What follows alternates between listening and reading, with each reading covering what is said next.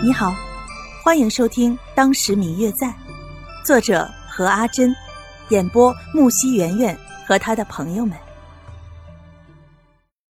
第二百三十四集。所以花如也渐渐的死心了，只是多年这么一个习惯而已。其实，当听见他俩要成亲的消息，除了一时的不舍，着实没有其他的情感波动。只是让他感到惋惜的事儿，白若秋喜欢的是谢轩，却要嫁给一个不爱的人。对于谢轩，虽然说接触不多，认识不深，但是凭着多年自己暗恋的经验来看，谢轩对于白若秋也并不是真的那么无情的。说不定这两个人是互相喜欢，却又彼此不知。这一次赐婚。可真是给白若秋出了一个大难题呀！随着婚礼紧锣密鼓的到来，所有的人都笑开了花，尤其是白瑶，自己这么多年心上的一块大石头终于落地了。相对于这些人来说，绝对是一件大喜事儿。可是对于白若秋来说，却是一件头疼的要命的大烂事儿。因为是皇帝赐婚，所以是不能不成亲的。可是这辈子，白若秋只想要追求自己的爱情，对于这种违背自己意愿的事情，实在是做不出来。思来想去，最后还是觉得只有一个办法，那么，便是逃婚。虽然说皇帝赐婚不能逃，可是要是在成亲之后逃了。便也没什么，总不能将这婚后之事儿也要管吧。在做了这个决定之后，觉得只靠自己一人之力，好像还有点力不从心。万一失败了，那可就是失去自由了。对于这件事儿，还是得从长计划。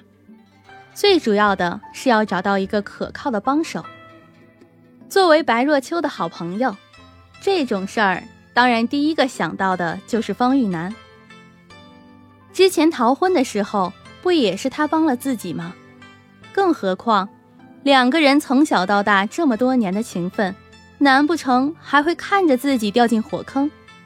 说请就请，当天下午，白若秋便一个拜帖请来了自己的青梅竹马过府一叙，哪知这一请，却换来了自己的禁足。当天下午收到了白若秋的帖子之后，方玉楠便立刻赶了过来，以为是什么重要的事情要托付他办，事实上却是一件很重要的事儿，他要自己帮他逃婚。当然，作为一个促成了他这桩婚事的最主要的一个人，怎么可能半路上帮他毁了这门亲？当然义正言辞地拒绝了他。当下两个人便吵了起来。当然是因为方玉楠告诉白若秋是自己促成的这门亲，白若秋一听就火了：“你凭什么要干预我的生活？凭什么？凭什么？”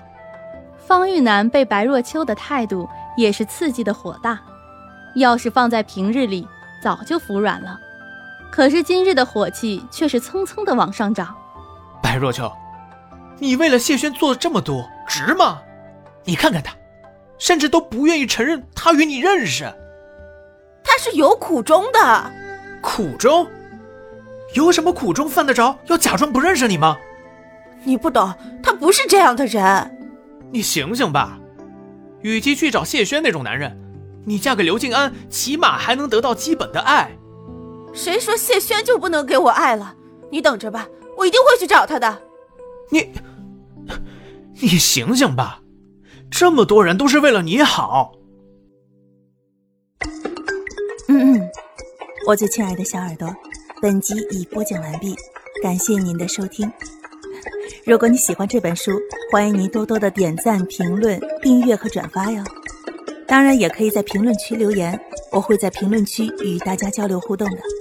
喜欢这本书就给他点个赞吧，你的点赞和评论是我们创作最大的动力。感谢您的收听。